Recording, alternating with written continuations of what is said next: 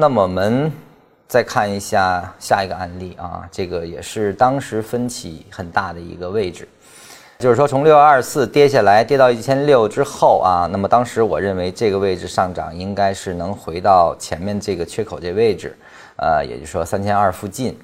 那么很多人认为这个地方呢是这个这个作为四浪，当时是没有人产生疑问的啊，整个的市面上。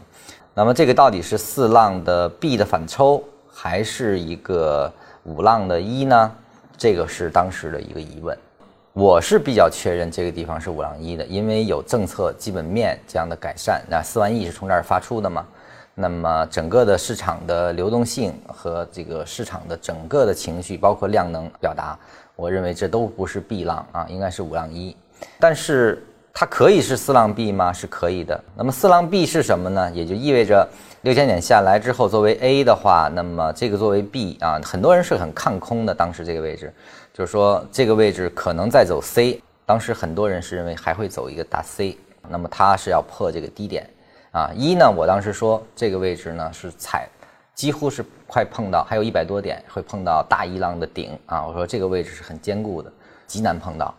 再有基本面的依据，所以说这个应该是五浪一。但是为了消除大家的疑虑，我当时在这个位置的时候呢，是提出过一个观点，我说，呃，无论是五浪一还是四浪 B，它都是上涨浪啊，而且是较大级别上涨浪。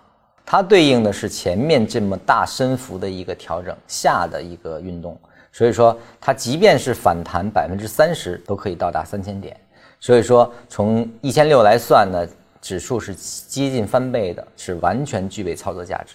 所以说你先不要做，呃，是四浪 B 还是五浪一这种探讨，它都是上涨浪，我们先参与再说。作为四浪 B 和五浪一，它的特征都是分化，那我们应该是关注于个股。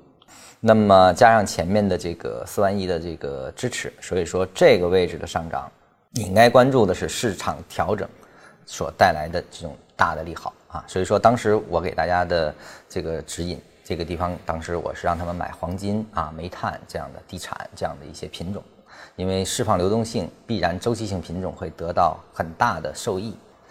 这个也是一个充分的案例，就是你要你要学的是这样的思考思考方式啊。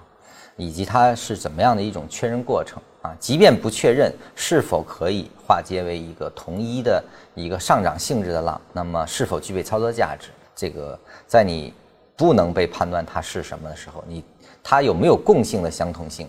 如果有共性的相同性，那依然是可以做出唯一的策略制定的。其实这个也符合我们缠论中的这种客观性原理啊，也就是说变换不变性。